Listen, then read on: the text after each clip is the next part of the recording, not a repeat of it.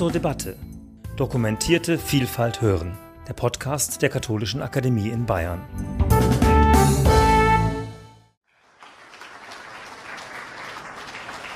Ja, meine sehr geehrten Damen und Herren, schön, dass Sie es heute hierher geschafft haben. Stichwort deutschlandweiter Streik. Ich freue mich, dass Sie da sind. Ich begrüße Sie ganz herzlich zu unserem Format Theologisches TZ in der Katholischen Akademie in Bayern. Genau genommen in der Romano Guardini Bibliothek im Schloss Syren. Mein Name ist Astrid Schilling. Ich bin Studienleiterin hier im Haus und organisiere diese Veranstaltung nicht nur, sondern sie liegt mir mit ihrem besonderen Format auch immer sehr am Herzen. Das theologische TZ ist vom Format her an das literarische Quartett angelehnt mit der Idee, dass Bücher mit theologischem Inhalt oder Bücher mit Inhalten, die für die Theologie relevant sind, auf unterhaltsame Weise vorgestellt und diskutiert werden. Heute haben sich unsere beiden TZ-Moderatoren, Annette Schawan und Jan-Heiner Tück, die Literaturkritikerin und Kulturjournalistin Cornelia Zetsche in die Runde eingeladen. Herzlich willkommen Ihnen drei. Schön, dass Sie da sind. Ich stelle Ihnen unseren Gast kurz vor. Cornelia Zetsche ist geboren in Leipzig. Sie ist Literaturkritikerin, Kulturjournalistin, Moderatorin und war bis 2022 Literaturredakteurin beim Bayerischen Rundfunk, von woher Sie die meisten auch kennen werden. Außerdem ist sie Vizepräsidentin und Writers in Prison Beauftragte des Penn Zentrum Deutschland. Sie ist Kuratorin von Literaturfestivals, Jurorin unter anderem beim Deutschen Buchpreis und Regisseurin von Hörbüchern. Und Cornelia Zetsche veröffentlichte Autorenporträts und die Anthologie Zwischen den Welten mit indischer Literatur. Außerdem arbeitet sie interdisziplinär mit Theatern und Museen. Ja, zum Prozedere des Abends. Jeder unserer drei Diskutanten wird ein von ihr bzw. ihm selbst ausgesuchtes Buch vorstellen.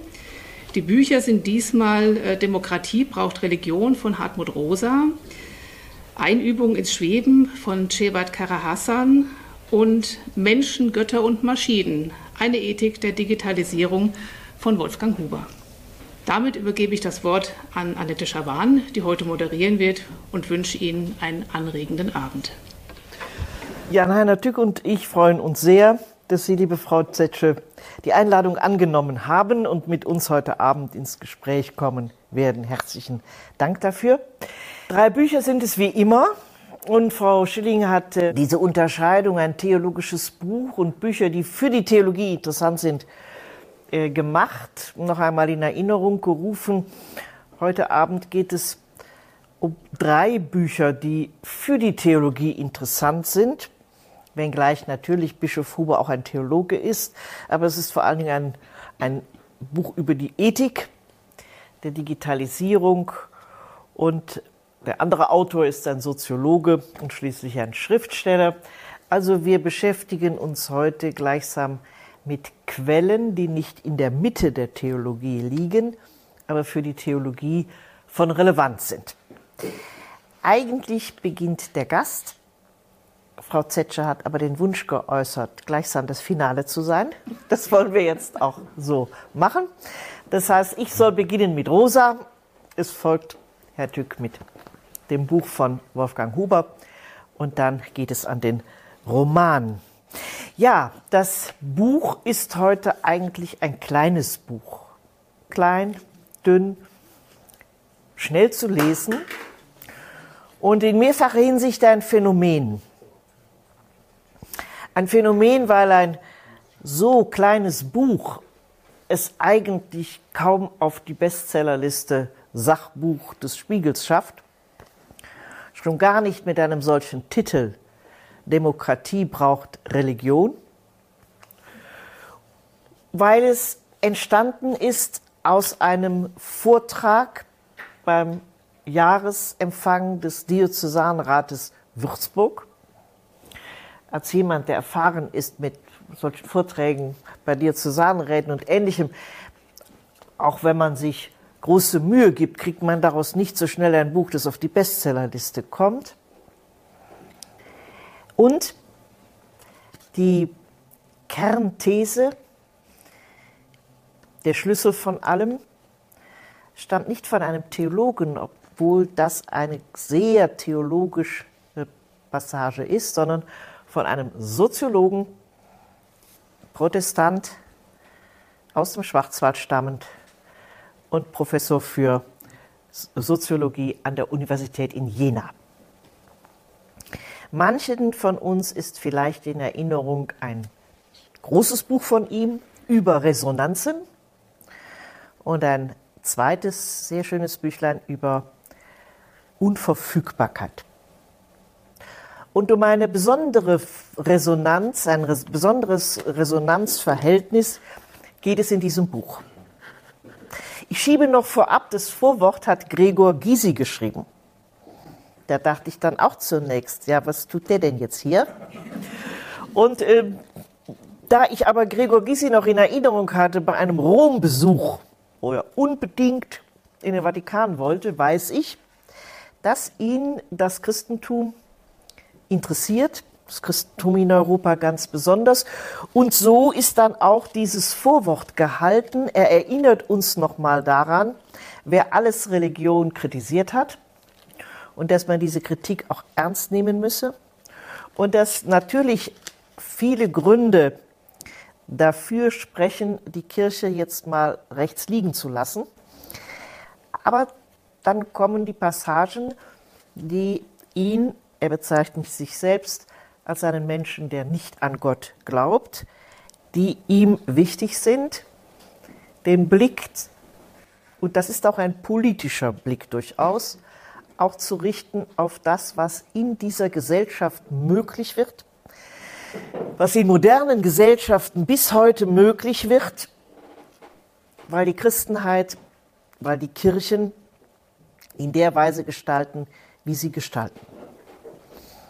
Soweit das Vorwort.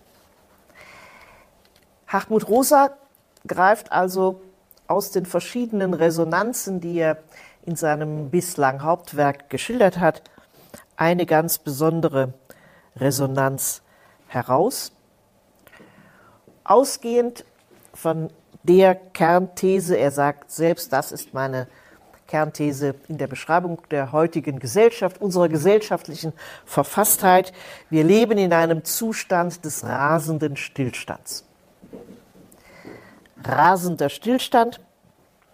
Und das ist sicher auch ein Grund, warum dieses Buch einen solchen Anklang äh, findet.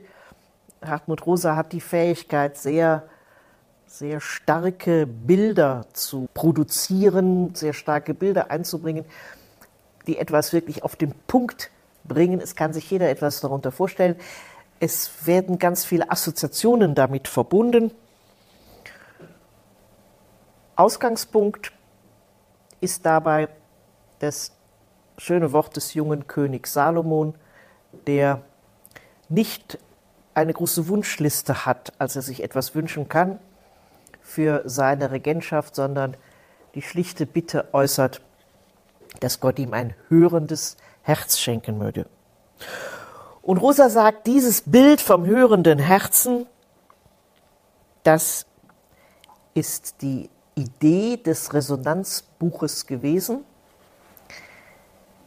Damit Resonanzen zustande kommen, braucht es nicht nur die, die immer reden, sondern es braucht auch das Hören und Zuhören eben das hörende Herz. Und er sagt weiter, das alles ist jetzt noch sein großes Buch Resonanzen, das aber hier noch einmal aufgegriffen und äh, eingangs auf den ersten 50 Seiten auch referiert wird. Und er sagt, das ist nicht nur irgendwie wichtig, das ist ein Schlüssel für gelingendes Leben und Zusammenleben. Natürlich stellt er relativ am Anfang die Frage, ob denn Kirche noch in diese Zeit passe, ob es sich also wirklich, ob es wirklich angemessen ist, ihr und der Gemeinschaft der Glaubenden und der Christenheit eine, eine Rolle zuzuschreiben, wie er es dann tut, zumal in Zeiten, die er eine Zeit der Bastelreligiosität nennt. Das heißt, denn die Religiosität, der Glaube von Menschen ist nicht vor allem in einer Beziehung zur Kirche, sondern das, was es so gibt, wird miteinander komponiert und so kommen viele verschiedene, sehr individualisierte, eben selbst gebastelte religiöse Biografien zustande. Kirche erscheint also in einem solchen Kontext fast wie ein Anachronismus. Und vielleicht gerade deshalb dann aber auch als das, woraus sich ein Schlüssel ergeben kann. Stillstand, rasender Stillstand ist in Kürze gesagt eine Verfassung der Gesellschaft, die immer mehr Kraft aufwenden muss, um zu halten, was ist. Kraft, die nicht umgesetzt wird in Bewegung, Kraft, Energie, die hineinfließt in das Festhalten am Bestehenden, verbunden mit Konsequenzen wie einer wachsenden Aggression, wachsender Unversöhnlichkeit. Manches von dem, was Rosa beschreibt, taucht später wieder bei Wolfgang äh, Huber auf. Die Gesellschaft erlebt immer mehr Anstrengung, die sie immer verdrießlicher macht, die die Unversöhnlichkeit zunehmen lässt.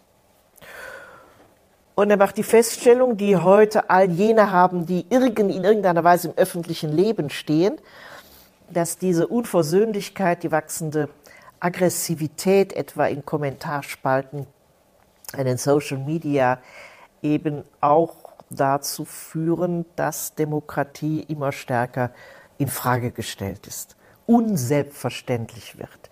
Die Frage immer häufiger eine Rolle steht, warum sollte es eigentlich bedeutsam sein, Demokratie. Und Rosa spitzt das zu und sagt, Demokratie funktioniert im Aggressionsmodus nicht. Dazu ist in den letzten Monaten übrigens manches erschienen. Das ist ein wirklich ganz aktuelles Thema, das immer mehr Menschen machen diese Erfahrung eines zunehmenden Aggressionsmodus, der auch Gespräch, Dialog wie, wie oft gesagt worden ist, Menschen mitnehmen äh, immer schwieriger bis unmöglich werden lässt. Und in diese Situation hinein sagt Rosa, es braucht eine Kraft, es braucht den Schlüssel, diesen Zustand des rasenden Stillstands, diese Aggressivität, diese Aggressionsbereitschaft zu durchbrechen. Und er formuliert es als die Fähigkeit, sich anrufen zu lassen, sich ansprechen zu lassen, offen zu sein für diese Situation, angesprochen zu werden. Und diese Fähigkeit ist für ihn gleichsam eine Kernkompetenz des, der Religion, des Christentums. Das, was er schreibt, betrifft das Christentum. Sich anrufen lassen Resonanz ist für ihn ein anderes Weltverhältnis mit der Kraft zu durchbrechen, was wir an Stillstand erleben. Und das setzt er dann noch einmal in wenigen Sätzen fort, oder es ist so etwas wie das Finale des Buches, sein Schlüsselsatz, dass eben in diesem Kontext von Religion, der Christenheit, im Zentrum steht die Anrufung, ich habe dich bei deinem Namen gerufen, du bist mein. Der zweite Satz lautet, da ist einer, der dich meint, der hat dich angerufen. Und dieser Satz wird fortgesetzt, der hört dich auch, wenn er unverfügbar bleibt. Dabei sind diese beiden Grundgedanken von Rosa dann die Resonanz die Unverfügbarkeit. Gott bleibt unverfügbar und dennoch diese ganz persönliche Anrufung, die im Zentrum steht, nicht irgendwie alle, keine theoretische Feststellung, ein ganz persönliches Angerufensein. Und ich finde, das ist erstaunlich aus der Perspektive eines Soziologen, eines Soziologen, der sich natürlich im Blick auf die genannte Vorarbeit schon gleichsam eine gute, ein gutes Fundament geschaffen hat für diese These. Und es ist dann vor allem auch erstaunlich, auf welch starke Resonanz er mit dieser These gestoßen ist. Ich habe dich bei deinem Namen gerufen. Ich habe dich gemeint. du bist gemeint, ich höre dich auch, auch wenn ich unverfügbar bleibe. Es lohnt sich in jeder Hinsicht, äh, finde ich, es ist ein ermutigendes Buch und es ist ein Buch, das zu vielen auch guten Debatten und Gesprächen führen kann. Es ist ein Beispiel, dass es gut ist, wenn Kirche und kirchliche Gremien sich auch einmal etwas zusprechen lassen von außerhalb der Theologie und der eigenen Reihen. Das ist ein gutes Beispiel dafür. Ja, ich äh, schließe mal da an. Also am Ende des Buches gibt es tatsächlich eine theologisch hochinteressante Passage, wo er sagt, dass Religion ein vertikales Resonanzversprechen habe. Also auch viele Theologen, der, Theologinnen der Gegenwart sind der Überzeugung, dass im Hintergrund aller Krisen eigentlich eine Art Gotteskrise steht. Der Begriff stammt von Johann Baptist Metz. Wenn wir jetzt von Rosa den Begriff vertikales Resonanzversprechen hernehmen und die Erläuterung sehen, die er gibt, dann steht quasi nicht im Zentrum ein schweigendes Universum, ein neutraler Abschlussgedanke, sondern vielleicht eine Instanz, die, wie Frau Schawan gesagt hat, anruft. Und indem sie anruft, vielleicht auf einen Adressaten trifft, der bereit ist zu antworten. Und indem er sich in diesen Prozess des Dialogs hineinbegibt, sich dann auch verändern lässt. Und diese Veränderung ist etwas, was nicht quasi planbar ist, was nicht kalkulierbar ist, was nicht durch bestimmte asketische Praktiken gewissermaßen erzeugbar ist, sondern ist etwas, was ich als Gabe einstellen kann, aber nicht einstellen muss, wofür Hartmut Rosa den Begriff ähm, der Unverfügbarkeit prägt. Und interessant ist, dass er diesen Gedanken des vertikalen Resonanzversprechens dann eigentlich auch horizontal durchbuchstabiert und an einer Stelle einen theologisch hoch aufgeladenen Begriff bemüht, nämlich den der Communio. Dadurch, dass es mehrere gibt, die sich quasi von dieser vertikalen Resonanzachse ansprechen lassen, die hörbereit sind, gibt es dann gewissermaßen auch untereinander, also zwischen Mensch und Mensch, neue Resonanzeffekte, die dazu führen können, dass insgesamt Veränderung statt hat.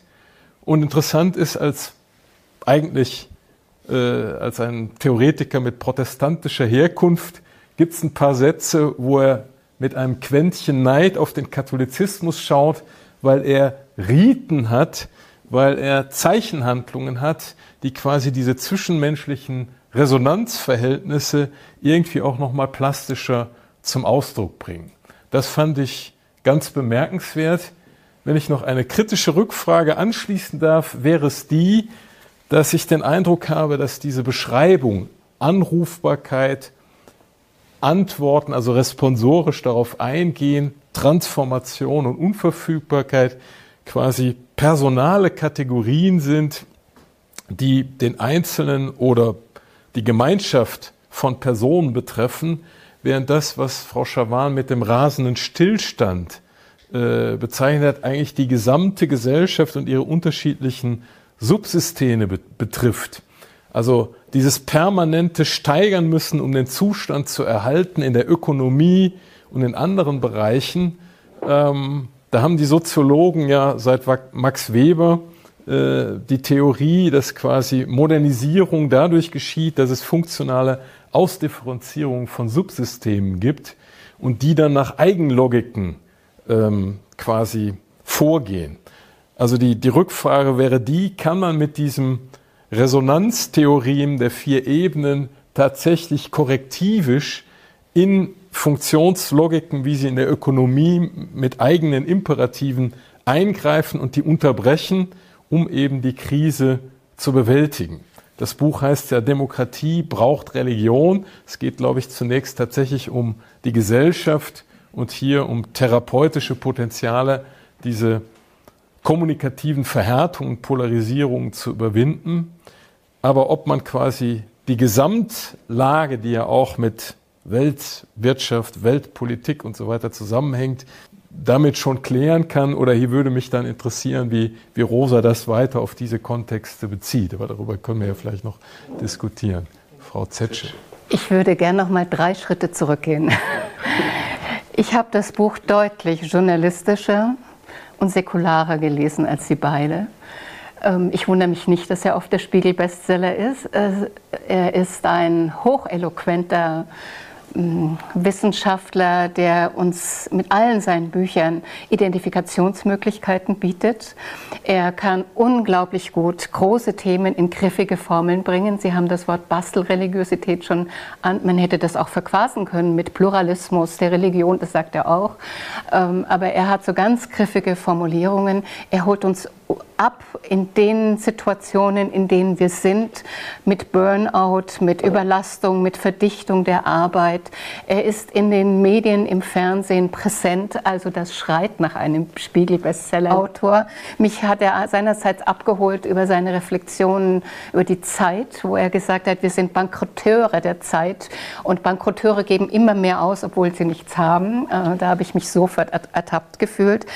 Also auch so eine äh, Diagnose, wie das unsere Gesellschaft, Sie sprachen das zum Teil schon an, unsere Gesellschaft immer mehr Energie braucht, um den Status quo zu halten, während man früher auf eine Bedarfsdeckung geachtet hat. Das sind so ganz einfache, griffige Formulierungen für sehr komplizierte ähm, gesellschaftliche Zustände. Und ich habe gedacht, Sie haben mich sicher da eingeladen, weil es ums Hören geht und ich vom Radio komme. Und ich habe mich natürlich sofort angesprochen gefühlt bei dem Thema ähm, aufhorchen, anhören, gib mir ein hörendes Herz. Ich finde, dass äh, so ein Medium wie das Radio, und das kann man dann übertragen, ungeheuer wichtig ist, nicht nur der Information halber, sondern damit man das Zuhören lernt, wieder lernt, eine uralte Kulturtechnik, die das jedes Miteinander erst ermöglicht, die die Grundlage von, jedem, von jeder Demokratie ist. Wir merken das in der Politik, wir merken das in der Familie, in allen möglichen Bereichen. Und dieses nicht gehört werden, Sie sprachen vorhin schon von Aggression, dieses nicht gehört werden, dieses nicht wahrgenommen werden, äh, schafft Aggression, schafft äh, Frust, schafft äh, Feindbilder und er sucht diese Resonanzräume, ähm, die wir dringend in der Gesellschaft brauchen. Also ich finde, es ist ein sehr kleines Buch mit einem sehr, sehr großen Thema. Und diese Resonanzräume ähm, beinhalten auch das wichtige Thema Herz, Empathie. Also es geht nicht nur ums Horchen, sondern es geht eigentlich um, um Tiefenschichten. Ähm, so habe ich das Buch gelesen, äh, völlig untheologisch, weil ich auch den Eindruck hatte, dass es nicht theologisch geschrieben ist, sondern sehr, sehr säkular geschrieben ist. Wenn er sagt, die Rituale gibt es nur in der katholischen Kirche, dann kann ich sagen, da war nie in der evangelischen Kirche. Denn natürlich sind die Rituale des Singens beispielsweise also ganz ungeheuer wichtig. Ähm, das erstmal zu meinen ersten Eindrücken von diesem Buch, das ich ähm, sehr sympathisch, sehr charmant finde und das ein, sagen wir so, es ist ein Stimulus, um sich dann darüber zu unterhalten. Ich darf vielleicht sagen, dass er an den Wochenenden, an denen er zu Hause im Schwarzwald ist, in der evangelischen Gemeinde die Orgel spielt. äh, und ähm, das weiß ich von den Menschen da im Schwarzwald, die, die, ihn eben gut kennen und er scheint auch regelmäßig da zu sein. Ja, ich glaube, die Frage, die er Tück gestellt hat, ist nochmal wunderbar weiterführend auch. Was, was lässt sich damit jetzt bewirken? Das eine sind die Systemlogiken und das andere ist ein komplett anderes Weltverhältnis oder anders gesagt ähm, eine eine Frage nach dem, auch nach dem Wachstum, aber eben dem Wachstum im Glaubensweg, einem spirituellen Wachstum. Er stellt irgendwo ja die Frage äh, nach all der Wachstumskritik, die ja auch drin steckt in dem Buch, nicht, dass natürlich das Ergebnis jetzt nicht sein kann, dass kein Wachstum mehr möglich ist. Ich glaube, soweit er würde nicht äh, denen zustimmen, die sagen, ihr müsst das mit dem Wachstum jetzt mal aufhören. Aber die Frage wird präzisiert, was für ein Wachstum meinen wir? Und was für ein, wo, wo will ich wachsen?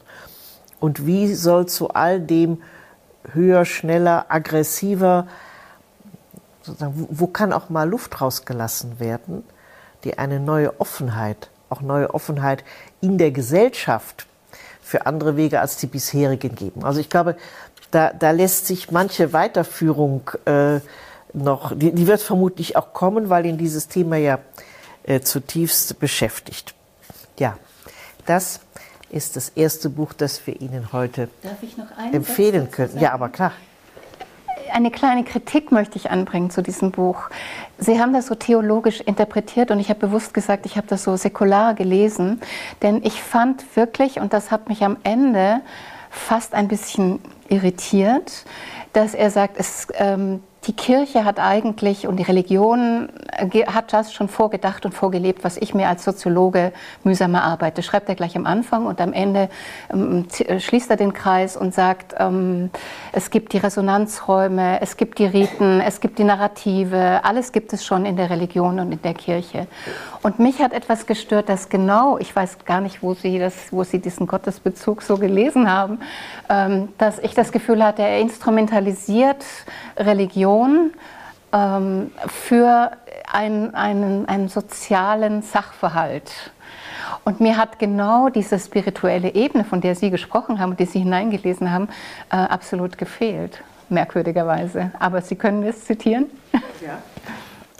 Also ich finde äh, erstens, dass diese vier Momente, also hören, antworten, sich dabei verändern und der Hinweis darauf, dass das nicht gemacht ist, sondern unverfügbar ist, das ist eine Übersetzung eines in der Bibel permanent narrativ berichteten Geschehens. Also dass man, finde ich, schon hier eine Konvertierbarkeit soziologischer Begrifflichkeit und theologischer herstellen kann.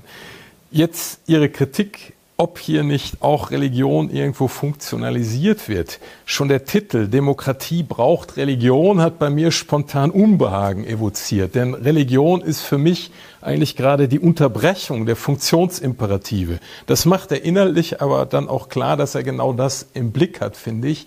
Ähm, denn im Prinzip beschreibt er eine Gesellschaft, die von einem permanenten Accelerando geprägt ist und die den negativen Nebeneffekt hat, dass wir quasi alle am Ende drunter liegen zu bleiben drohen. Ja? Und äh, also Burnout, Aggression und so weiter, sodass er dann die Frage nach einem vernünftigen Maß des Wachstums stellt, was nicht ohne Unterbrechung, ohne, wie heißt der Gegenbegriff zur Accelerando, Rallentando, der Musiker unter uns. Ja, danke. Ähm, ja, äh, das ist natürlich wichtig. Und hinten, finde ich, geht er schon direkt auch auf die Gottesfrage ein. Er, er, er nimmt ja sogar einen hochtheologischen Begriff, den der Perichorese. Also Gott wird trinitarisch als einer gedacht, wo der eine dem anderen von Ewigkeit her Raum gibt da hat er seine Metaphorik, die er braucht, um die Resonanzverhältnisse zu beschreiben. Aber ich gebe Ihnen völlig recht, also das ist von der Diktion einfach so geschrieben, dass ein suchender, die metaphysischen Antennen ausstreckender Zeitgenosse da sehr gut abgeholt wird mit den lebensweltlichen Erfahrungen und dann, wenn er will, auch diesen letzten Schritt, den er, wie Frau Schawan auch gesagt hat, auf den letzten zwei, drei Seiten nur so antippt. Aber da merkt man schon, dass er als Soziologe auch ins Theologische hineingeht, also diesen Brückenschlag ausdrücklich macht und nicht nur kritisch, sondern auch durchaus affirmativ macht. Ja, ich finde, er, er schöpft aus dem Potenzial oder er führt uns vor Augen, welches Potenzial in Religion steckt. Er macht es erst allgemein, die Religionen und ihr Potenzial, und dann kommt der Satz, aber bleiben wir beim Christentum. Für mich ist die Grundidee dort, dass am Grund meiner Existenz nicht das schweigende Universum, ein kalter Mechanismus, der nackte Zufall oder gar ein feindliches Gegenüberliegen, sondern dass dort eine Antwortbeziehung steht. Ich habe dich bei deinem Namen gerufen. Und ein bisschen später. Und die Bibel, der Glaube, die Kirche geben diese eine Antwort, dieses eine Versprechen. Da ist einer, der hat dich gemeint, der hat dich angerufen, der hört dich auch, wenn er selbst unverfügbar bleibt. Das sind im Grunde die, die Verdichtung dessen, was, was zunächst in einem äh, allgemeineren Kontext als Resonanzbeziehung äh, beschrieben wird. Resonanzbeziehung gleichsam als das Potenzial, das in den Religionen und ganz besonders im Christentum steckt, in einer solchen gesellschaftlichen Verfasstheit, wie er sie analysiert hat. Das war die Stelle, die ich meinte. Schön. Also, kleines Büchlein, gut zu lesen und äh, den einen oder anderen spricht es vielleicht an mit Blick auf das Potenzial. Und man muss sich ja vorstellen, Jahresempfang des Diözesanrates, da sind in heutigen Zeiten viele Menschen zusammen, die mit ihren Erfahrungen, gerade in der Kirche, immer mehr Zweifel an der Kirche haben und an der Glaubensgemeinschaft und sich fragen, was, was tue ich da eigentlich?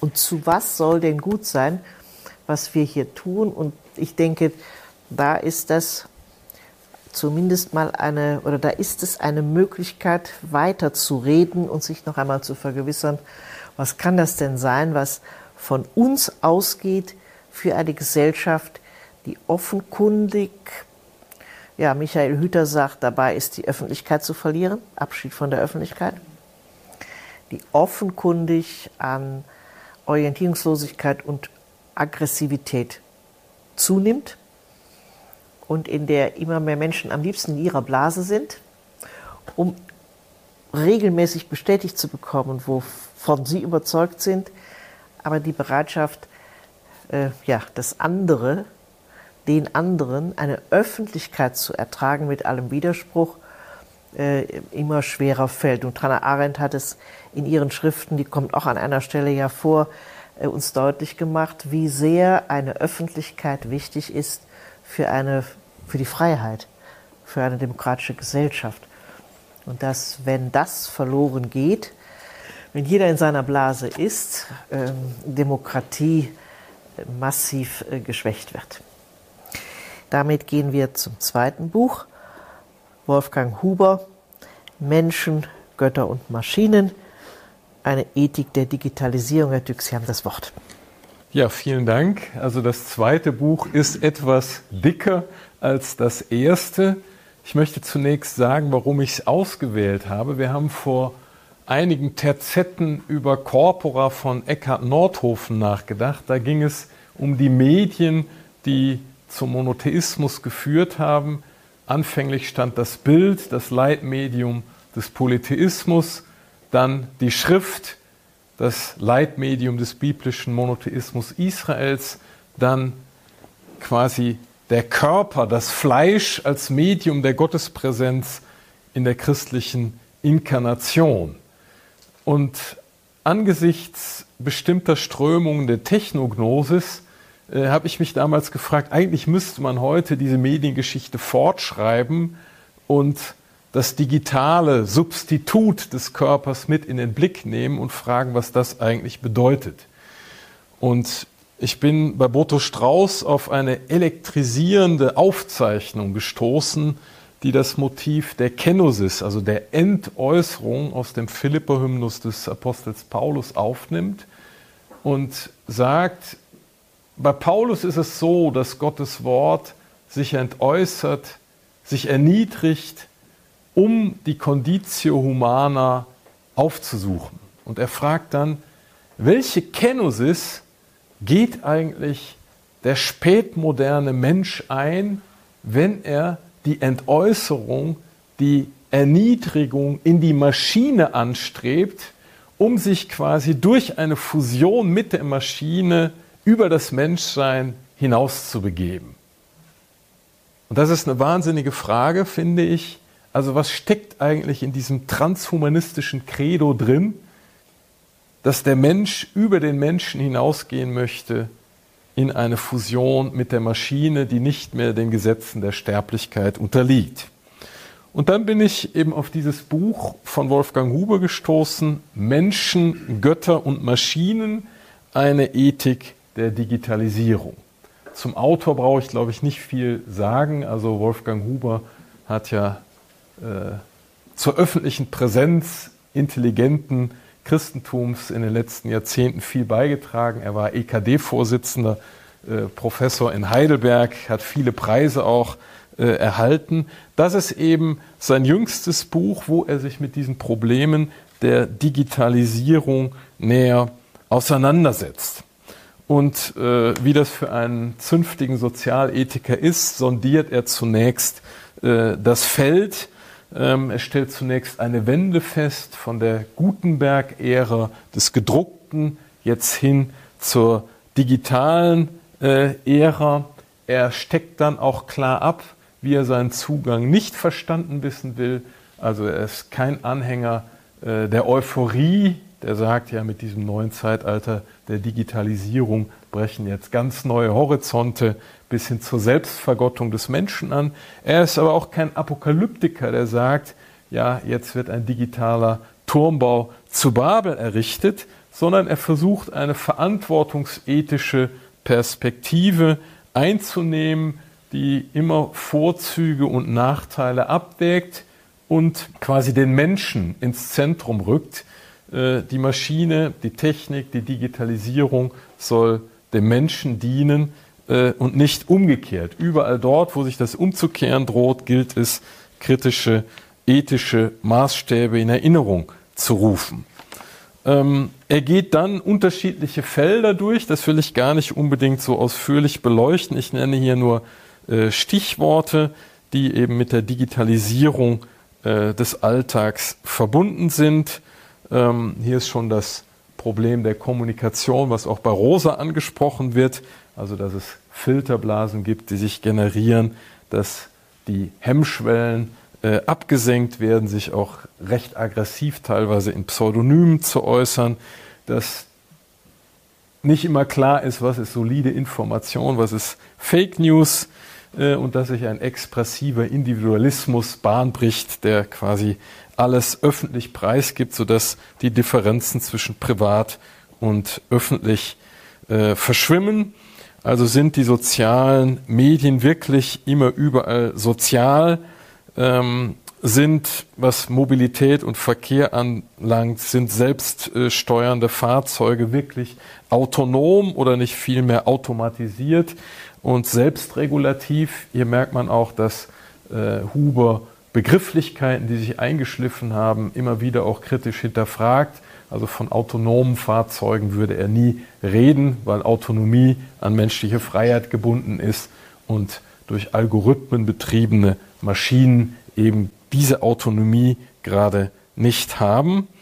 Ähm, dann beschreibt er in der hinteren Passage, auf die ich jetzt etwas näher noch eingehen möchte, weil sie auf diesen Boto Strauß Aphorismus Bezug nimmt, geht er auch stärker auf die großen Verheißungen, die mit dem Transhumanismus verbunden sind, also dass der Mensch gewissermaßen sich qua Biotechnik selbst unsterblich machen kann, näher und durchaus differenziert ein. Und er beschreibt hier zunächst mal äh, durchaus unter Rückgriff auf Sigmund Freud äh, vier Kränkungen oder Revolutionen, die der Mensch durchlaufen habe. Die erste Kränkung eines naiven Narzissmus ist nach Freud, dass nicht die Erde in der Mitte steht, sondern die Sonne, also der Durchbruch des heliozentrischen Weltbildes bei Kopernikus. Das ist die erste Kränkung. Die zweite erfolgte durch Darwin. Ähm, der Mensch quasi ist evolutionsgeschichtlich mit dem Tierreich äh, verbunden. Die dritte Kränkung ist die von Freud selbst in der Psychoanalyse. Wir sind alle nicht Herren im eigenen Haus, sondern es gibt quasi Triebe und Affekte, die uns dazwischen fahren. Und die vierte Revolution, vielleicht auch Kränkung, dass Algorithmen äh, schneller denken, äh, mehr Wissen speichern können, äh, als ein menschliches Gehirn. Also die Fragestellung, werden wir quasi nicht durch intelligente Maschinen quasi demnächst abgeschafft. Und in dem Zusammenhang geht er dann im abschließenden Kapitel äh, näher auf die Vorstellung äh, der mit der Biotechnik verbundenen Verheißung äh, ein, dass wir quasi äh, durch diese Biotechnik auch das bisher gekannte Menschsein überwinden können, indem wir Sterblichkeit und Tod abschaffen, dass quasi nach dem Zeitalter des Holozän, des Anthropozän sich jetzt gewissermaßen ein Zeitalter des Theozän Bahn bricht, also wo quasi nicht ein von Menschen fiktiv ersonnener Gott äh, die Welt reguliert, sondern der sich selbst vergöttlich habende, äh, auf Dauer gestellte, mit der Maschine fusionierte Mensch äh, selbst die Agenten steuert. Und hier geht er differenziert auf die Bücher von Harari ein ähm, und stellt, das finde ich sehr wichtig, zwei Dinge heraus, die eigentlich äh, den doch illusorischen und höchst problematischen Charakter dieser transhumanistischen Vorstellungen deutlich werden lassen. Erstens handelt es sich bei äh, Harari um einen, ich nenne das jetzt mal digitalen Darwinismus, der ganz klar von einer Zweiklassengesellschaft dann ausgeht und die äh, Würde aller Menschen preisgibt, wenn er nämlich sagt, es ist letztlich nur eine biotechnisch optimierte Elite, die dann tatsächlich auch unsterblich werden wird, äh, was das gewöhnliche Volk, das nicht mitkommt und die finanziellen Ressourcen hat, macht, das ist eigentlich egal. Also hier bricht sich ein kalt, kaltschnäuziger Zynismus der Verachtung unter der Hand Bahn. Und zweitens stellt er heraus, dass diese Verheißung der Abschaffung des Todes letztlich auch dazu führt, dass die Fortpflanzung neuen Lebens erstirbt und dass mit dieser Todlosigkeit auch eine gehende Langeweile äh, sich Bahn bricht. Das veranlasst mich, einen letzten literarischen äh, Gedanken, der mit Huber über ihn hinausgeht, einzuflechten.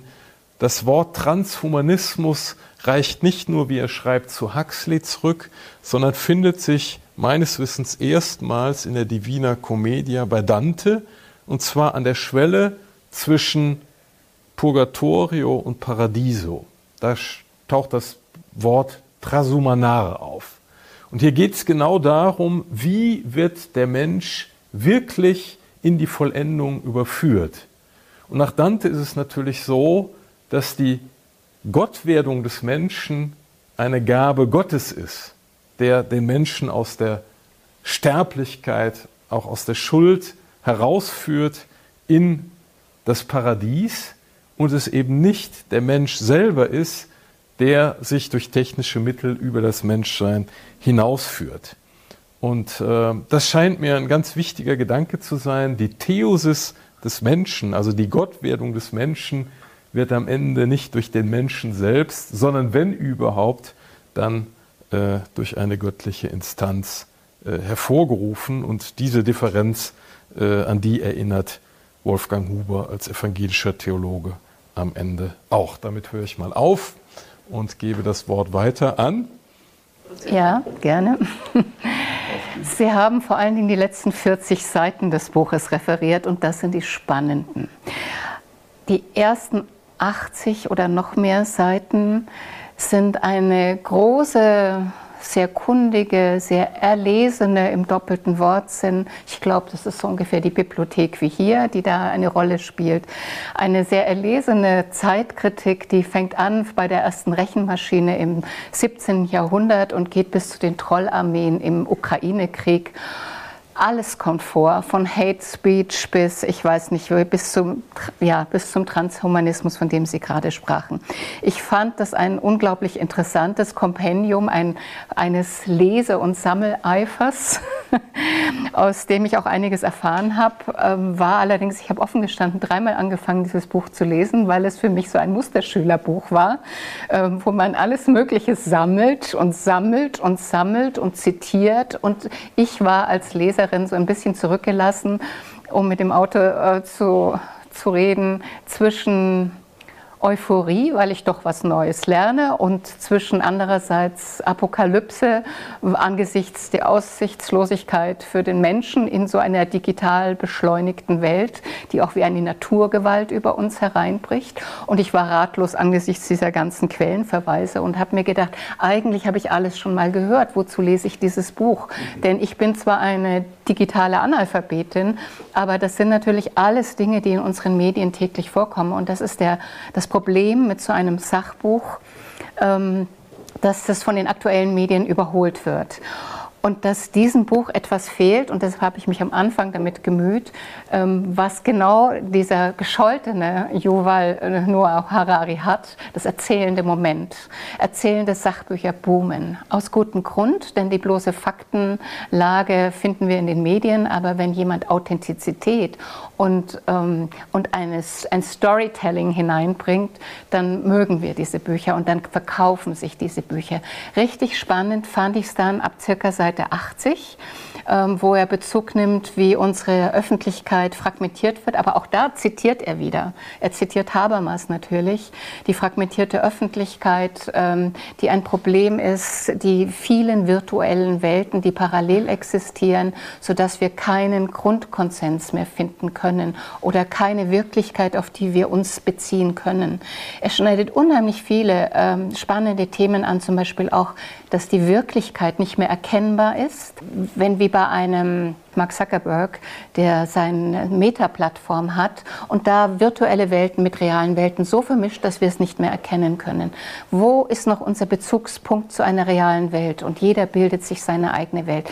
Das ist alles unheimlich spannend und weil Sie so viel von Transhumanismus gesprochen haben, hatte ich am Ende das, den Eindruck, dass er Harari ähm, ein bisschen missversteht. Harari äh, schreibt das nicht als seine Meinung, so habe ich ihn jedenfalls gelesen, sondern er tran, äh, extrapoliert dass die Entwicklung des, der digitalen Welt in die Zukunft und ist eigentlich ist es eine Warnung vor solchen Menschen wie Elon Musk, die sagen, äh, wir, er möchte das menschliche Gehirn mit der KI verbinden. Es ist eine Warnung vor der Genomchirurgie.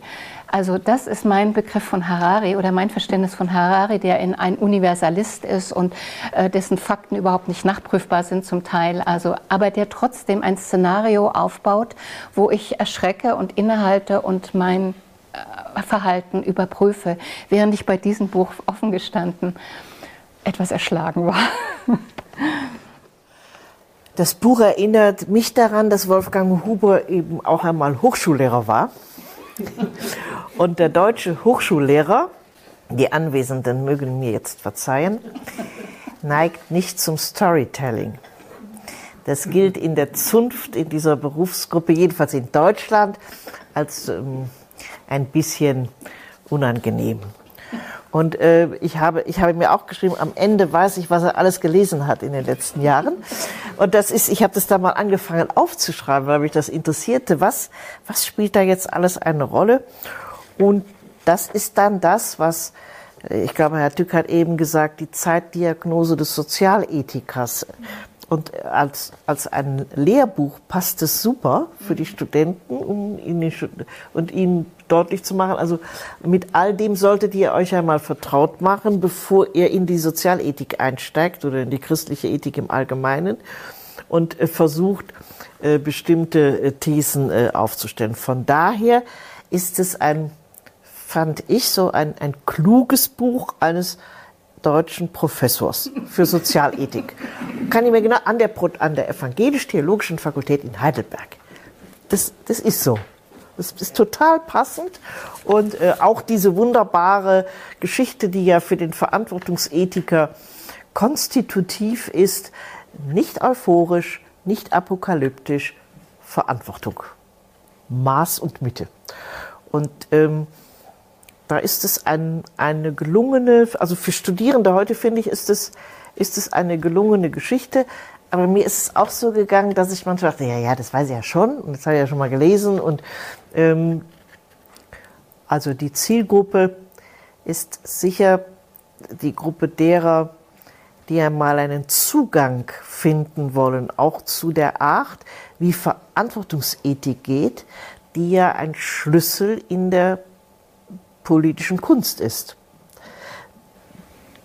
Die, die, vielen, die vielen Dinge, die im Spiel sind, die vielen Interessen, Widersprüche, äh, Ansichten, Erwartungen immer wieder abzuwägen und ganz selten zu einer 100 zu 0 Entscheidung kommen zu können, sondern zu einem Ergebnis am Ende, das immer auch kritisch befragt werden kann in, der Politik gibt es nahezu nie die 100% Entscheidung. Immer das Ergebnis von Abwägung, immer das Ergebnis einer Abwägung von ungewöhnlich vielem und immer ein Ergebnis, das kritisch befragt werden kann und muss, weil die verschiedenen Erwartungen, die da im Spiel waren, natürlich nicht erfüllt werden können. Und je größer die Themen sind, und Digitalisierung ist ja jetzt ein großes äh, Thema, äh, umso, äh, umso mehr ist im Spiel bis hin, und das finde ich auch unbestritten, diese, diese letzten, diese Beschäftigung mit Harari ist dann schon ein wirkliches Finale. Und unabhängig von der Frage, ob, äh, ob das jetzt Harari ist oder von ihm gleichsam in die Öffentlichkeit gebracht wird, was bedeutet es, wenn bestimmte äh, Ansichten oder bestimmte Philosophien äh, eine Rolle spielen, ist das spätestens dann wird klar, wie anspruchsvoll eine Ethik der Digitalisierung ist und wie sehr bedeutsam ist die Anthropologie, die dem zugrunde liegt. Wenn ich mit der Maschine den Menschen vergöttlichen will, ist das eine komplett andere Geschichte, als wenn der Mensch das, was ihm mit der Maschine möglich ist, weiter verfolgt im Sinne des Weges und der Entwicklung die Menschen äh, in Gang setzen können. Und ich bin davon überzeugt, in den nächsten zehn Jahren wird es eine ganz große Debatte sein. Und der Mensch ist ja nicht nur der Akteur, sondern er ist ja auch der, der das alles erlebt, erleidet, erduldet. Was ein Verdienst des Buches, finde ich, ist, dass er die unterschiedlichen Menschenbilder befragt und dass er daraus die Verantwortungsethik ableitet. Und dass er schon beginnt mit einem Satz, den er gefunden hat auf der CeBIT, ein Slogan, Digitalisierung einfach machen. Und das gar nichts einfach ist, sondern dass es ein ungeheuer komplexes Thema ist, dass, äh, wo jede Handlung eine Konsequenz hat, die von Technologen und Technokraten nicht beachtet wird. Und das fordert er ein. Nur, was mir wiederum fehlt an diesem Buch, ist wirklich ein, ein konkreter Ansatz, wo über den Ethikrat hinaus, der im Übrigen genau das Gleiche sagt wie Wolfgang Huber, der hat mir auch lang genug angehört. Ähm, wo können wir das nun wirklich in die Praxis umsetzen? Das hätte ich gerne noch aus dem Buch erfahren. Und mich hätte ein Buch interessiert, das nur die 40 Seiten noch mehr vertieft. Also das finde ich wirklich das interessante Thema, Transhumanismus. Also als diejenige, die das von Wolfgang Huber sehr schön beschriebene Konzept Industrie 4.0 ins Kabinett gebracht hat, worauf ich habe das sehr schön beschrieben. Und ähm, dann war die erste Frage der Bundeskanzlerin, Frau Minister, können Sie noch kurz sagen, was war Industrie 1.0? das war so eine kleine Kabinettsdiskussion dann. Ähm, ist das, und, und an diesen CeBIT, an diese CeBIT-Überschrift erinnere ich mich noch sehr genau. Die Technokraten sind eben perfekt im Storytelling und darin, dass sie sagen, dass wenn, wenn man auf Menschen wie uns vertraut, wenn sie auf Menschen wie uns vertrauen, dann machen wir daraus eine super Sache und das wird den Menschen ganz groß machen. Und deshalb ist so, auch wenn wir, wenn es um Bildung geht, so wichtig, dass, dass die Anthropologie uns nicht verloren geht. Dass die Frage, wer ist der Mensch, nicht in das, in das Schöngeistige, äh, das Reich des Schöngeistigen verdrängt wird, sondern zu gesellschaftlichen Debatten auch gehört. Aber der Mensch gehört gar nicht ins Schöngeistige. Er hat zum Beispiel auch ein Zitat von Rosa Braidotti, keine Nostalgie für den Menschen, denn der Mensch hat ja genügend Unheil über die Welt gebracht. Warum also nicht einfach den, der Abschied vom Menschen und von einer Anthropozentrik. Also das fand ich auch eine sehr interessante Überlegung. Warum hängen wir so an diesem Menschen, der Kriege, Blutvergießen und alles Mögliche über uns gebracht hat? Das ist natürlich jetzt eine sehr einseitige Perspektive, aber die ist. Die Nein, Frage ich sage nur, dass sie zitiert wird darin. Ja. Also es ist nicht meine Perspektive. Ja, ja, natürlich ja. kritisch. Aber eine interessante, eine, eine ganz interessante Perspektive, finde ich. Und um noch eine Lanze für den Hochschullehrer aus hochschullehrerhafter Perspektive zu bringen. Immerhin zitiert er eine ganze Menge auch an Literatur, was ja, ja keineswegs selbstverständlich ist. Jetzt können Sie natürlich gleich einhaken, das ist nur funktionalisiert, um die Sache etwas interessanter zu machen. Aber ganz so langweilig ist es ja auch nicht. Also der Kongress der Immortalisten von Thea Dorn oder The Circle ist vielleicht nicht das beste Buch, aber es ist ein Augenöffner für das mhm. Thema gewesen. Ähm, ja. Es ist gut, dass Sie das sagen. Also das ist mir eigentlich ähm, also damit hat er mein Herz geöffnet, dass er von der Schachnovelle bis, bis zu The Circle alles Mögliche bringt. Leider lauter nicht so gute Romane, aber The Circle eignet sich gut, denn da geht es um Überwachung und um dieses, wie wir geködert werden, uns überwachen zu lassen, weil die Politik mit Angst arbeitet oder auch Firmen mit Angst arbeiten. Und wie wir ganz, also in diesem Roman ist ja so, dass wir ganz willig oder die Menschen dort ganz willig kostenlos ihre Daten freigeben und das alles Private auf alle Fälle Diebstahl ist und das Teilen heilen heißt und so weiter. Also ein Roman, der natürlich viel Stoff bringt, aber ja, die Literatur ist gut verankert. Und vielleicht ein letztes, ist ihm am Ende doch etwas Originelles gelungen, weil er den Titel von Harari Homo Deus vor dem Assoziationshorizont der alteuropäischen Christologietradition gehört hat. Cur Deus Homo, Anselm, ich breite das jetzt nicht aus, aber äh, es kontrastiert hier quasi die klassische Sicht der Erlösung, Gott wurde Mensch, damit dadurch letztlich der Mensch über sich hinausgehen kann mit dem Programm einer Selbstvergottung des Menschen. Und das ist, glaube ich, diesem letztlich phonetischen Ähnlichklang von Homo Deus und Cur Deus Homo äh, geschuldet. Und das ist doch ein origineller Schlussakkord können wir uns darauf einigen. Und vielleicht auch darauf, dass so wie ein roter Faden in dem Ganzen ist eigentlich, wenn auch unausgesprochen, soweit ich mich richtig erinnere, die Psalmzeile aus dem Psalm 8, was ist der Mensch, dass du seiner gedenkst? Das ist die Frage nach dem Menschen, die da und die bei einem, bei einem guten Verantwortungsethiker eben auch im Mittelpunkt steht. Da, da, daran entscheidet sich irgendwie auch, wenn es richtig gut gemacht ist, dieses Abwägen von ganz vielem, äh, das im Spiel ist. Schön. Dann kommen wir zum dritten Buch. Cevat Karahassan, Einübung ins Schweben. Ich sage ein paar Worte zu Cevat Karahassan. Ich bin nicht sicher, ob alle ihn kennen. Cevat Karahassan ist Philosoph, Theatermacher, Schriftsteller, ein Pendler zwischen Sarajevo und Graz, ein großer Europäer, ein Bosnier, der für mich immer so den Wind der Donaumonarchie noch mit überträgt. Äh, und der 1992 mit der Bombardierung Sarajevos unfreiwillig zum Chronisten der Zerstörung seiner Stadt wurde. Und nicht nur seine Stadt, sondern seine Stadt als Toleranzmodell für interreligiöses Leben, für Toleranz der Religionen.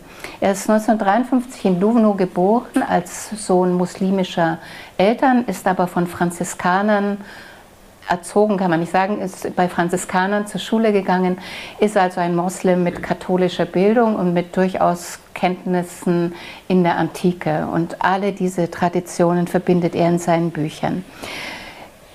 In, als er den Jeanette Schockenpreis, einen Bürgerpreis bekam, hieß es, Kara Hassan bringt die unmittelbare Liebe zum Dasein und das Bewusstsein für die Katastrophe der Geschichte auf einzigartige Weise zusammen. Und das sehe ich auch so. Er ist vielfach ausgezeichnet, unter anderem auch mit dem Goethe-Preis. Und ähm, was ich an seinen Büchern interessant finde, und das betrifft für alle, ist, wie er den Menschen zeigt in seiner Verführbarkeit, wie er den Verfall der Moral zeigt und wie er zeigt, wie dieses, diese friedliche Koexistenz der Religionen durch Fundamentalismus zerstört wird. Das tut er in Essays, in Stücken, in Romanen, auch in seinem Opus Magnum, der Trost des Nachthimmels, wo es äh, zwar im 11. Jahrhundert spielt, aber die Mechanismen sind schon ganz ähnlich. Er hat jetzt ein, mit diesem Buch, man könnte sagen, so eine Art Fortsetzung geschrieben seines Kriegstagebuches, denn es geht wieder um den Krieg und die Bombardierung Sarajevos. Er hat vor 30 Jahren schon mit den ersten Skizzen darüber begonnen, konnte nicht weiterschreiben und erst jetzt gelang ihm das, was er eigentlich mit diesem Buch wollte, den Krieg zu beschreiben, aber zugleich das Lebensfrohe der Menschen. Es ist ein Wunderwerk an Geschichten. Es ist eine Hommage für Menschen, die, denen er begegnet ist. Ein Epitaph für Menschen, die es nicht mehr gibt, weil sie im Krieg Opfer geworden sind. Einübung ins Schweben ist, lese ich, als ein tröstendes Buch über den Krieg, als ein poetisches Buch über Gewalt, als eine erzählende Reflexion über das Wesen des Menschen und deshalb passt es so wunderbar gut zu den anderen Büchern. Schauen Sie, auch farblich passen wir irgendwie gut zusammen, Türkis und Orange. Äh, dass Frau Schawan sich auch noch entsprechend angezogen hat, möchte ich jetzt auch noch mal betonen. Aber dieses Buch ist eigentlich ein Gang durch Sarajevo während des Krieges, durch eine belagerte, zertrümmerte, beschossene Stadt und seine Bewohner, die im und am Krieg leiden und trotzdem tanzen, singen, sich lieben, ähm, sich freuen, zum Beispiel und ihr Leben weiterleben und immer wieder aufbauen. Da ist zum Beispiel ein Ibrahim, der einen Brunnen baut, immer wieder. Da ist Senada, die ihren depressiven Mann aus Liebe tötet. Da ist Jasna, eine junge Frau, die ein blutiges Hemd heiratet weil ihr Bräutigam im Krieg gefallen ist. Da ist Shakya ein gottesnah, könnte man sagen, ein Lebenskünstler, der alle Menschen mit mein süßes Honigherz begrüßt, bevor er von einer Granate zerrissen wird und dann als roter Blütenregen auf die Titostraße herabsegelt alles ungeheuer liebenswerte Menschen, denen man eigentlich sofort begegnen möchte. Alles Menschen, die dem Faktischen, der Schwere, der Schwerkraft trotzen, sie überwinden und man hat das Eindruck, sie schweben. Ich hatte überhaupt den Eindruck, dass alles schwebt in diesem schwebenden Roman. Die Menschen, die Bewohner schweben, die Nachbarn, die Junkies, der Rauch, alles schwebt. Auch ein sogenannter Peter Hurt, einer der beiden äh, Hauptfiguren im Roman. Ein, er schwebt im Wahn von Drogen, von seinen eigenen Thesen. Er ist Altphilologe, kam in die Stadt, um einen Vortrag zu halten, blieb, weil er unbedingt die Grenzerfahrung des Krieges machen möchte und sich darin auslotet. Und ähm, blieb in diesem Selbstversuch bei seinem Schüler Reiko, der sagt Welcome to Hell. Äh, Reiko ist ähm, der Gegenpol, ist die Erzählstimme und diese Lehrer-Schüler-Beziehungen und ihre philosophischen Gespräche bilden auch den Rahmen dieses Buches, das manchmal ein bisschen zerfällt in Essays und in die Romanhandlung, aber, und ich schätze das bei Kara Hassan, Kara Hassan schreibt eine Literatur, die denkt. Er schreibt nicht, er ist nicht nur ein Storyteller, er ist ein ungeheuer reflexiver Schriftsteller. In dem Roman und in anderen auch erforscht er das Wesen des Menschen, zeigt den Krieg als eine extreme Situation, in der der Mensch sich entblößt. Sein Kernthema ist die Freiheit und die Frage, wo müssen Freiheiten enden, wo sind die Grenzen von Freiheit. Es gibt diejenigen, die Gier und Lüge und und allem frönen, weil der Krieg eine gesetzlose Situation ist. Und es gibt die, die umso mehr Moral und Solidarität um jeden Preis aufrechterhalten wollen, um Mensch zu bleiben in dieser Kriegssituation. Freie Menschen tragen ihre Grenze in sich und achten sie, weil sie sich selber achten. Das sagt Reiko der Schüler. Und er bleibt so im Schutz seiner Bücher, während Peter nach draußen geht und scheitert und eigentlich Symbol ist für die westliche Zivilisation, für diesen dünnen Firnis der Zivilisation, der scheitert in dieser Kriegssituation. Also es geht um existenzielle Fragen des Menschseins, um das Böse, um den Tod danach. Da kommt dann Odysseus ins Spiel. Und es geht natürlich um Dantes Hölle. Sie steigen immer tiefer hinab in die Hölle. Die Hölle ist der Krieg. Das Fegefeuer sind die Drogen, das Paradies ist dann die Flucht. Es gibt eine Art Happy End. Dante glaubte an, daran, dass am Grunde der Hölle Luzifer wartet. Bei Kara Hassan ist es so, dass er das Böse in den Abgründen der Menschen sucht. Ich finde, es ist ein Buch eines Moslems, das mit unglaublichem christlichen Ethos geschrieben ist, mit christlichem Vokabular geschrieben ist. Es ist voll gespickt mit biblischen Zitaten. Und es ist wieder ein, ein Schutzschild gegen diejenigen, die die Menschen entzweien wollen in Ethnien, in Religionen, sondern er verteidigt die friedliche Toleranz. Er ist gegen dieses Sortieren von Menschen, gegen die Politisierung der Religion und er benennt aber auch, wie Religion und Macht ein unseliges Zusammenspiel treiben. Also ein Buch über den Krieg, poetisch mit vielen existenziellen Fragen. Vielen Dank. Herr Tück. Ja, jetzt, wo Sie die Namen der vielfältigen Figuren nochmal in die Gegenwart gehoben haben, indem Sie sie laut ausgesprochen haben, äh, ist mir quasi das ganze Mosaik an Gestalten auch nochmal ja, vor Augen getreten. Das finde ich stark an dem Buch. Also, dass es tatsächlich, Sie haben vom Chronisten des belagerten Sarajevos gesprochen, also dass er wirklich den Vergessenen, den ja, also sie in die Erinnerung hebt, dass er denen, die selbst nicht sprechen würden, eine Stimme gibt ähm, und dass das von einer menschlichen Wärme getragen ist. Äh, das hat mich auch überzeugt. Ich bin trotzdem, vielleicht lag es auch an der etwas zersplitterten Lektüre, nicht ganz so ins Schweben gekommen wie Sie bei, dem, bei der Einübung ins Schweben. Äh, Vielleicht darf ich eine Sache ergänzen, äh, die mich wirklich auch äh, beeindruckt hat. Das Buch hat also 19 Kapitel, wenn man Widmung und Epilog dazu nimmt.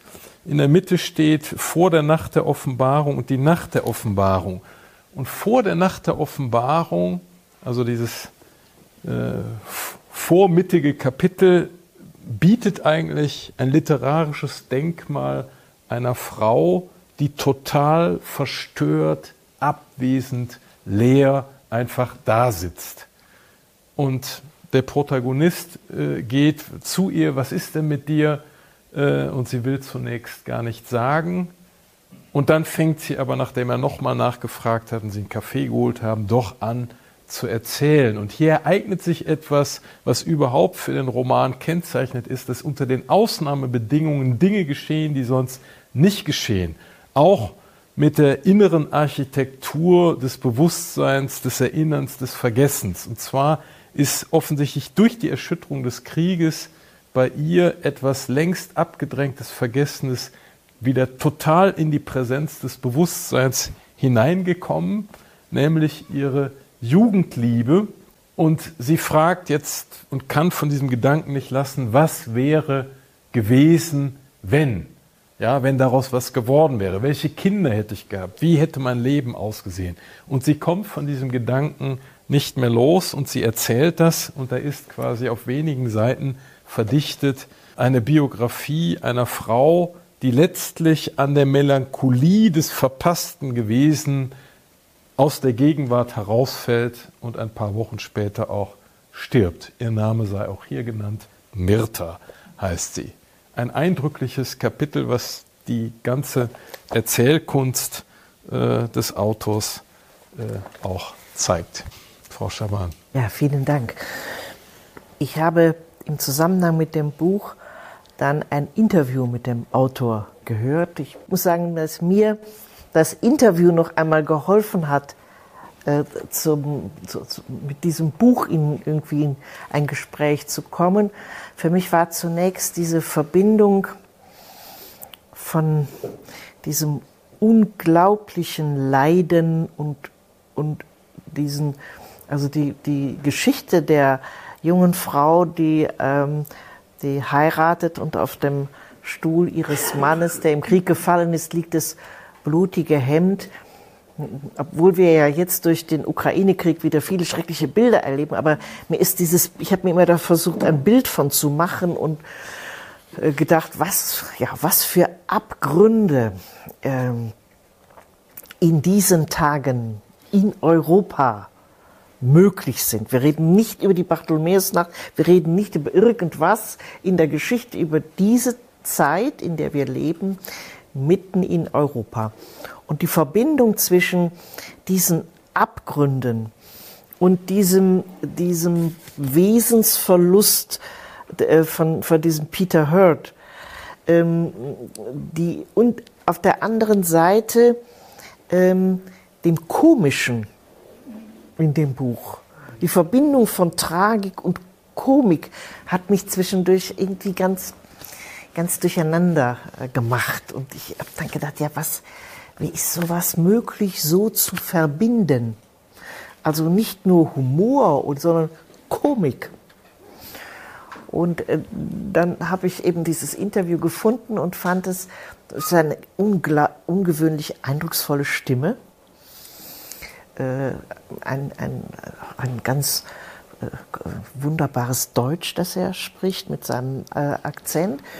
Und dann ist für mich ein bisschen Auflösung gekommen in seinem Verständnis von Literatur, wo er sagt, Literatur braucht hm, Ruhe und Distanz. Und ich hätte das Buch 1998 gar nicht zu Ende schreiben können, weil mir die Ruhe und Distanz, Distanz zu dem Schrecklichen, ähm, natürlich noch fehlte. Das war noch überhaupt nicht meine Möglichkeit, um wirklich ein literarisches Buch mit dieser Verbindung zu schreiben, die ihm aber gerade äh, äh, so bedeutsam ist. Und dann erzählt er eben von von den Studenten, die während des Gesamt, der gesamten Kriegszeit äh, Theater gespielt haben und mit denen er immer darüber gesprochen hat, dass sie auf gar keinen Fall was Brutales oder Schreckliches, sondern eben Komik, Humor, äh, fröhlich sein. Äh, das Buch wirkt auf mich zunächst verstörend in dieser stark, in dieser Kombination von zwei ganz starken ähm, Komponenten menschlicher Existenz und dann fand ich immer stärker mit Hilfe des Interviews, mir hat es geholfen, als sogar Navigation auch durch dieses Buch, ähm, ist es dann eine, ja, ein Versuch dieses Autors ähm, darzustellen, wie im, im unaussprechlichen Leiden Überleben möglich werden kann und daraus eine Kraft des Menschen, äh, äh, eine Kraft des Menschen sichtbar wird, die, ähm, die wir in anderen Zeiten kaum für möglich halten. Ich weiß nicht, ob ich das Wort Komik gewählt hätte, aber Humor und sogar ein gewisser Frohsinn an manchen Stellen auf jeden Fall. Und ich denke, dass er das versteht als eine ganz wichtige Eigenschaft von Sarajevo, von den Bewohnern in Sarajevo. Ich sagte eingangs, dass er ein Epitaph, also dass das für mich sich liest wie ein Epitaph. Und äh, er spricht oft von diesen, und auch in diesem Buch, von dem besonderen Charakter der Menschen von Sarajevo. Das ist das eine und das andere ist genau, was Sie sagen. Man liest das und liest natürlich die Ukraine mit. Man liest jeden Krieg mit. Es hat also auf der einen Seite was ganz lokal Verwurzeltes und auf der anderen Seite was Universales. Das ist auch etwas, was ich an dem Buch schätze. Die Szene, die Herr Tück geschildert hat, ist eine der zentralen Szenen die den Menschen zeigt als ein Wesen der Zeit, das, wo die Vergangenheit wieder hochkommt und wo es aber für sie gibt es keine Zukunft, aber für die anderen natürlich schon. Ich finde eine andere Szene auch noch so unglaublich stark, als er geht ja dem Bösen auf, auf den Grund, indem er die Grenzen der Freiheit auslotet und dieser Peter akzeptiert gar keine Grenzen, sondern wird am Schluss sogar zum Täter, zum Mörder. Ähm, er geht dem Bösen auf, die, auf den Grund und Reikos Mutter sagt an einer Stelle, werden Sie uns je das Böse verzeihen, das Sie uns antun? Das Opfer fragt sich währenddessen schon, ob die Täter dem Opfer verzeihen, was sie ihm angetan haben. Also sie ahnt, das Opfer hat keine Wahl, das, der Täter hat eine Wahl und er sucht die Schuld beim Gegenüber. Und das ist ja bis heute und in allen Nachkriegszeiten so, dass die Schuld, schauen wir Herrn Putin an, dass die Schuld im Gegenüber gesucht wird. Also das ist für mich auch eine unglaublich starke Szene. Also dem kann ich nur zustimmen. Das gehört auch mit zu den Stellen, die ich mir angestrichen habe.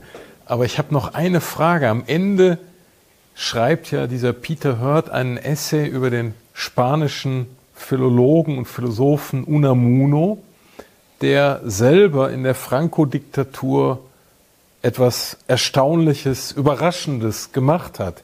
Er war Rektor der Universität von Salamanca und hat zunächst mit Franco sympathisiert, hat dann aber sehr schnell gesehen, dass er sich politisch total geirrt hat, dass der Bürgerkrieg eigentlich eine barbarische Angelegenheit ist und hat dann als Rektor der Universität vor vollem Haus, vor Repräsentanten des Franco-Regimes, vor Generälen, selbst die Frau von Franco war anwesend, äh, eine Rede gehalten, wo er quasi eine öffentliche Absage äh, vorgenommen hat.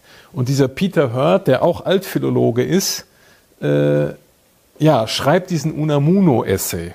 Und ich habe ehrlich gesagt nicht ganz kapiert, warum eigentlich. Also er wollte diesen Augenblick in Unamuno quasi nachempfinden, der trübe Glanz, von dem da die Rede ist, also nachdem er die Rede gehalten hat.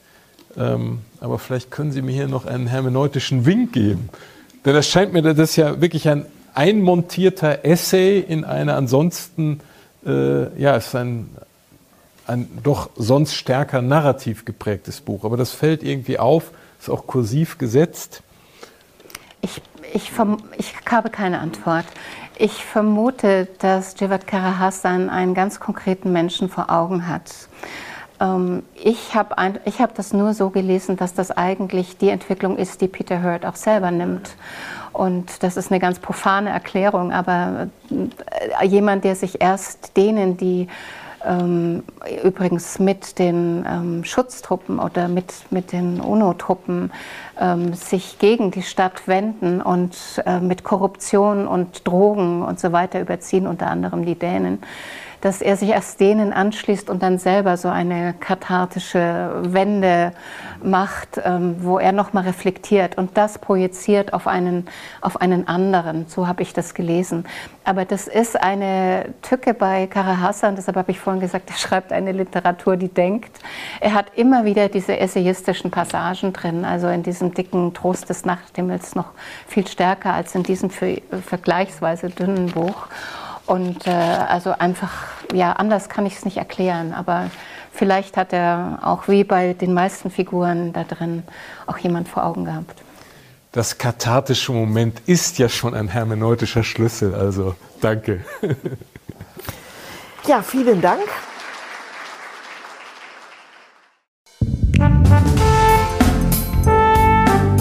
Sie hörten zur Debatte Dokumentierte Vielfalt hören der Podcast der Katholischen Akademie in Bayern.